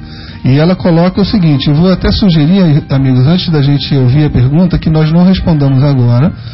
Leamos, leiamos a próxima. Tá certo? Leiamos a próxima pergunta do Livro dos Espíritos e no nosso comentário, com certeza, vai calhar de, de colocar a resposta para ela. Que ela fala assim: olha, é- foi muito esclarecedora a explicação sobre a emoção e a razão. Mas a minha pergunta agora então é o seguinte: o ambiente da Terra não é muito pesado emocionalmente para a gente conseguir ser pleno, para conseguir eh, se melhorar? né? Então vamos deixar estacionada essa pergunta aqui no mural de perguntas. É, podem continuar enviando as perguntas, mas não vamos também deixar de ler a próxima pergunta, que eu acho que vai caber a resposta para a Cláudia. Tá bom, então, então, como sugerido pelo Guilherme, vamos fazer então a próxima questão. Essa sim, a 993, né? Que eu tava querendo pular a 992. Isso aí, Freud disse que é ato falho, viu? Eu não queria ler porque eu ia aprender alguma coisa com isso. Eu tinha algum rabo preso com a 992. Então vamos lá, parte quarta das Esperanças e Consolações, capítulo 2 das Penas e Gozos Futuros, Expiação e Arrependimento, é, pergunta 993. Não há homens que só têm o instinto do mal e são inacessíveis ao arrependimento? Então a pergunta que o Kardec faz é: mas será que não tem gente que é ruim de natureza e não, não vão se arrepender nunca? Então vamos ver o que, que os espíritos nos dizem. Já te disse que todo espírito tem que progredir incessantemente. A gente acha que espírito superior é, é, é, é bonzinho, mas quando, quando ele quer, ele é enérgico, enérgico né? E, e, aí eu estava ouvindo uma palestra do Haroldo Dutra Dias que estava falando sobre Jesus. É, diz que Jesus falou assim que respondeu com energia e amor, né? E o Haroldo diz assim, olha, eu não consegui isso, isso ainda. Quando eu respondo com energia, sem amor. Quando eu respondo com amor, é sem energia. então, precisa ser um espírito da, da, envergadura de Jesus Cristo ou desses nossos amigos espirituais que respondem com energia, mas com amor. Eles querem nos instruir. Então ele fala assim, já te disse que todo espírito tem que progredir incessantemente. Aquele que nesta vida só tem um instinto do mal, terá noutra vida o do bem. E é para isso que renate que uns gastam mais tempo do que os outros, porque assim o querem.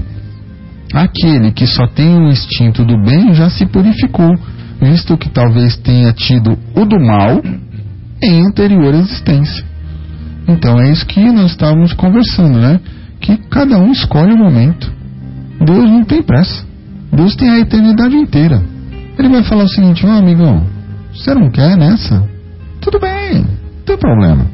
Né? Vou te dar outra, vou te dar outra, vou te dar a eternidade para você errar, né? E você vai tentar levantar. Só que isso tem consequências, né? Você erra, você assume a consequência. Você tem a lei de ação e reação. Então, é bem isso, né? Nós podemos errar? Sim, nós podemos errar. Pode errar à vontade. Deus deixa você errar à vontade. Mas, é, nós temos que arcar com as nossas responsabilidades e temos várias vidas para que isso seja feito. José Irmão, gostaria de ouvi-lo, como diz o Marcelo. Muito bem, meus amigos. É, em relação aqui, ah, gostaria até de iniciar pela, pela questão da, da Cláudia, né? É, que pergunta então se o ambiente da Terra não seria muito assim emocionalmente muito pesado para que nós possamos evoluir. Lembrando que, que não. Por quê? Ah, porque está na lei, né? E nós nos atraímos energeticamente. Não podemos esquecer que a Terra ainda é um planeta de prova e expiações. Por que isso? Porque os espíritos que compõem esse planeta, eles, eles são espíritos ainda ignorantes, né? Lembrando que o mal em si, o mal não existe, na verdade é a ausência do bem. Né? Então, quando impera a ignorância e a ausência do, do bem, então, é, nós damos o nome disso de mal, né? quer dizer, que são as ações que nos levam a prejuízos emocionais, materiais, é, psicológicos e assim por diante. Conforme nós passamos a aprender, nós passamos a, a, a caminhar, né, a aprender com o bem, isso vai se cristalizando em nós e nós vamos evoluindo.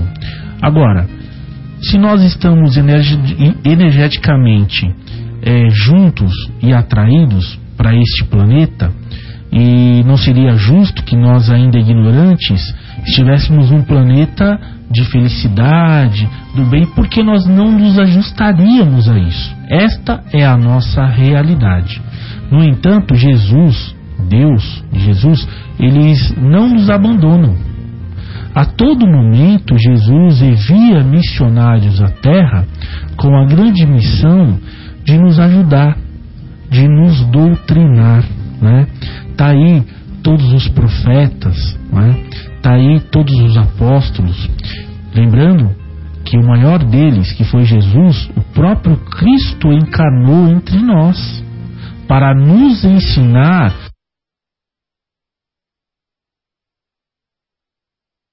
o caminho do bem.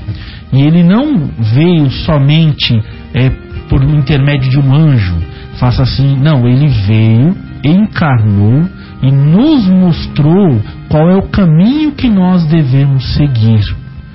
Agora, por que então nós estamos nesse ambiente onde outros, como ignorantes como nós estamos juntos? Primeiro, como eu disse, porque esse é o nosso lugar, nós ainda ignorantes, esse é o planeta que está de acordo conosco.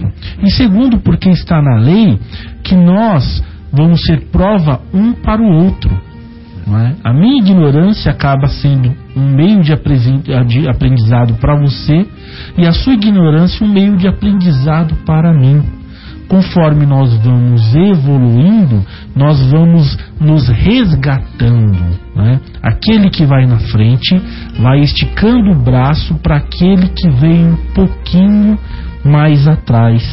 Em relação à questão 993, quer dizer, nós já respondemos aqui, é, tudo evolui. Ninguém vai permanecer no mal, não é?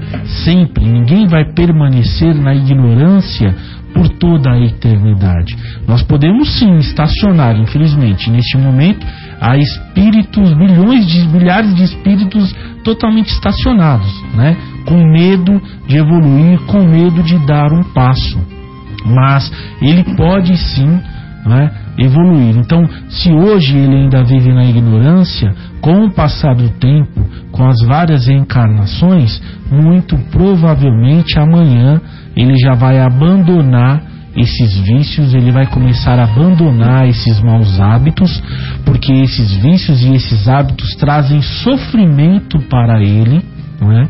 E ninguém quer permanecer eternamente no sofrimento por mais que a gente passe durante muito tempo, alguns até milênios, neste mal, ninguém quer permanecer sempre neste mal, porque a eternidade é, né, é, é como diz o próprio nome, ela é eterna, quer dizer, lá não tem fim. Então vai chegar uma hora que esses espíritos eles retornarão. O que acontece muitas vezes é que existem muitos espíritos apegados à ignorância, apegados à perversidade e ao mal, que sabendo disso, eles sabem também que eles vão ter que arcar com algumas consequências. E eles se acovardam, eles preferem adiar este momento ao máximo. Quer dizer, eles ficam apegados naquela posição com medo, meus amigos, com medo de dar um passo. É? Mas é chegado um momento, Guilherme? Zé, não é uma brincadeira, né? A gente, por exemplo, é, é a dieta da segunda-feira. Sem né? dúvida. A gente aqui sabe que precisa, a maioria dos homens tem, pelo menos aqui no Brasil, tem um pouquinho de peso adicional, principalmente na região da, da, da cintura. Uhum. A gente sabe que precisa emagrecer, a gente sabe que aquilo ali na nossa idade mais avançada vai causar problema e não é nem medo, é preguiça, né? É, é algo difícil até de explicar, mas que quase todos nós, inclusive Sim. eu aqui estou fazendo meia culpa, passamos, né? Sim. Então imagina no, no estado de espírito o, o, medo de encarnar e dar esse passo que você está falando, né? Sem dúvida. Se a gente tem medo de acordar cedo, se nós temos medo de caminhar, se nós temos medo às vezes de ir para academia, não é?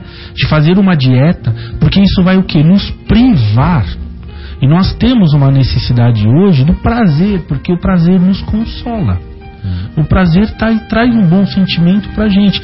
E você sabe que você vai ter que cortar desse prazer. Quer dizer, pô, mas eu vou ter que ficar comendo salada, não é? Vou ter que acordar cedo de manhã para fazer uma caminhada, então vou ter que ir pra academia ou à noite. Eu chego do trabalho tão cansado, então é o sacrifício, né, pra coisa boa. E nós, como ainda não temos aquela maturidade, não temos ainda aquele avanço, nós adiamos. Não, mas segunda-feira eu começo, amanhã eu começo, só vou mais nesse churrasquinho aqui, né? Só vou permanecer aqui, tomar essa cervejinha aqui com os amigos, porque eles me chamam, eles são tão legais e tal, e a gente vai adiando. Assim também são os espíritos. Agora imagina no caso deles, não é? Que às vezes cometeram erros aí grotescos, terríveis. Então eles não querem, eles ficam naquela posição assim de ir adiando.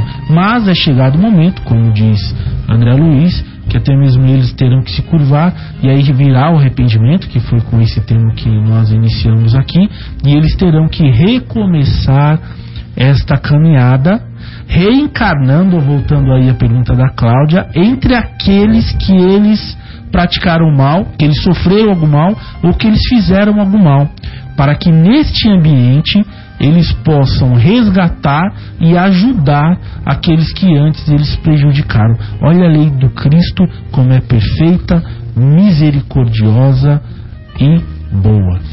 Eu vou relembrar algo que eu já disse em outro programa. Quem, quem acompanha é, o tempo todo vai ver que eu estou me repetindo, mas encaixa muito bem no que eu estou falando. Que é, um discípulo chegou para o mestre, né? Ele era discípulo e aí é, ele era um discípulo um pouco mais avançado já, né? Do que os discípulos que estavam entrando, começando. E o mestre continuava. Depois de vários anos de discipulado, ele ainda falava: vai lavar banheiro, vai fazer comida, vai varrer o pátio, vai não sei o que, né? Aí ele chegou pro mestre e falou: mas mestre, eu já tô tão avançado já, né? É, entram lá uns garotos aí que, que né? Por que, que eles não fazem essas coisas? Por que só eles fazem, né? Por que, que você não pega os discípulos mais avançados, né? Os melhores discípulos, os discípulos, né? Mais iluminados e não deixa a gente fazer só o, as meditações, né? Aí o mestre falou assim: se você fosse tão evoluído quanto você pensa, você estava enfeitando outro planeta. Então é bem isso. Se nós fôssemos tão evoluídos quanto pensamos que somos, estávamos enfeitando outro planeta. E não estaria reclamando de ter É. que, que varrer o pátio. Exatamente. Então, se nós estamos aqui, né, nós estamos, estamos todos no mesmo padrão evolutivo, no mesmo padrão vibratório, no mesmo, né, lógico, só os, os radialistas de, de programas es- espíritas não, eles são mais avançados do que os outros. Mas é, é, o, todos, o- todo o resto da, da humanidade Só você então, Marcos. Me rua fora. não, é, não, como nós falamos aqui, é, somos todos, né, somos todos imperfeitos, inclusive nós e bastante, por isso que a gente tem que trabalhar para poder fazer isso. E uma segunda coisa que eu ia falar para poder encerrar meu, a minha participação, para poder deixar o Fábio falar, é o seguinte: Adão Nonato, orador espírita, muito conhecido em São Paulo e muito, muito é, é, entendido da doutrina. O que, que ele diz para nós? Ele diz exatamente o que o José Irmão falou, que é o outro que, que faz a gente evoluir. Então ele tem uma frase muito interessante. Ele fala: o lixo do outro é a lixa que lixa o meu lixo. Então é isso. Todas, todos nós somos imperfeitos. E as nossas imperfeições vão fazendo com que o outro melhore e a imperfeição do outro vai fazendo com que a gente melhore. Ah, então quer dizer que o joio que vira fogo serve para cozinhar o trigo? É como você mesmo disse isso outro dia, né? Interessante, É isso né? aí. Eu acho. Não, fala, joio que vai pro fogo. fala de novo, fala, fala de novo isso aí, Sim, é, é Fábio. da- Relembra essa história. Sim, é lá da parábola do joio e do trigo, né? Que o Senhor da terra plantou trigo e veio uma pessoa má durante a noite e semeou o joio junto com o trigo. E quando eles começaram a crescer, o- um dos operários da fazenda falaram assim: Senhor, alguém semeou joio junto com o trigo, né? E agora, como que a gente faz? Eles estão pequenininhos, né? E é difícil separar um do outro. Aí o Senhor falou assim: não, então deixe os dois crescerem, né? E aí quando eles crescerem, você tira o joio, né? Porque está fácil de identificar e o joga no fogo. A gente fica pensando assim: nossa, meu Deus, quer dizer que se eu for joio, eu vou ser jogado no fogo? É o tal da imagem do inferno, né? Que a igreja tradicional pinta. Mas o fogo é justamente isso que você acabou de falar, né? É a lixa que me lixa, né? É, a- é o lixo. o meu lixo é a lixa que lixa o, o lixo do outro. Então, então quer dizer que esse joio, ou seja, esses espíritos que ainda não são trigo, né? Eles vão para o fogo fervilhar que vai que vai cozinhar o trigo. Ou seja, se eu sou o trigo, se eu sou um espírito bom, separado do joio, eu estou convivendo com o fogo, né, dos joios que estão me ajudando a aperfeiçoar. Então, se eu sou uma pessoa que precisa adquirir paciência, onde que eu vou viver? No meio do fogo da impaciência. Não é verdade? Exato. Então, todos os impacientes estão lá ao meu redor, são um joio queimando, né? E estão me cozinhando o trigo para eu virar uma pessoa paciente. Essa que era a ideia. Mas eu queria voltar pro caso da Cláudia. Vamos lá, vamos lá. É, Mas Cláudio. muito, muito bonito esse negócio do, É. do joio sendo a, a, a, né, ajudar a. A cozinhar a- o trigo. É, participar da fornalha, né? Que, que, Da evolução. Da evolução, muito bom. É. Então, Cláudia, eu acho que a explicação do José Irmão foi muito brilhante. Mas é que eu sou é, picuinha e eu quero dar um exemplo do que ele falou, porque eu achei tão bom que com agora falta o exemplo para colocar uma cerejinha. Então, veja o seguinte: você nessa vida, vou inventar uma profissão para você agora, tá? Deixa eu pensar aqui. Você é uma vendedora da Avon, tá? Então você é, cresceu numa família é, relativamente é, classe média, vamos dizer assim, classe média, eh, uma família relativamente simples, né, que batalha com a vida, e você achou como meio de subsistência vender produtos, né? É um método de subsistência muito nobre. Dentro dessa vida que você vive, dentro dessa circunstância que você vive, você vai viver diversas experiências que só quem vive nessa vida vive. Que só quem é, experi- quem é vendedora da Avon, quem nasceu na família que você nasceu, que teve a educação que você teve, vive. E, e os seus tutores espirituais, às vezes com a sua participação, escolheram que essa profissão, essa família, essa cidade, esses clientes iriam te fornecer as emoções, o campo de fermentação, a fogueira necessária para a sua transformação de, de algumas características suas, circunstanciais, mas outras vão ficar adormecidas para uma outra vida. Porque nessa vida, não dá, como vendedora da Avon, para você exercitar todas as nuances do seu espírito imortal, do seu indivíduo. O que você vai exercitar agora, que você vai trabalhar agora, Cláudia, é a sua personalidade, ou seja, as, as características dessa vida, das circunstâncias que você pode viver nessa vida que você está encaixado, nesse contexto, tá certo? E hum, Deus sendo justo, ele não te dá um fardo maior do que seu ombro pode carregar. Ou seja, todas as emoções que você vai viver dentro dessa circunstância são as emoções que você é capaz de gerenciar, que você é capaz de manusear, que você é capaz de entender e de vencer. Ele não te condenaria desde o princípio a colocar numa missão que você não pode é, suceder bem, que você vai sucumbir fatalmente. Ele não pode fazer isso. Ele não é contra a lei dele, a lei de justiça, de misericórdia e de amor. Então, Cláudia, na próxima vida, se você tem outras nuances, outras emoções para trabalhar, né? Que você falou que são tantas as emoções, né? Como diz Roberto, que às vezes que você pode fugir ao seu poder de manuseá-las e de aprender com elas. Na próxima vida você vai viver um outro leque de emoções, um outro leque de vivências, de lições, que aí você vai ter elementos para lidar com elas. Nessa vida você tem elementos para lidar com essas, na outra vida você vai ter elementos para lidar com as outras. Tá bom? Mas agora, acredite, todas as emoções que você está vivendo fazem parte do seu livrinho, da sua cartilha, para que você volte para o plano espiritual melhor do que você veio nessa. E você vai conseguir, tá bom? Fábio, muito bom, muito bom e com esse comentário Mesmo. muito inspirado, né, José Irmão? Sem dúvida, sem dúvida.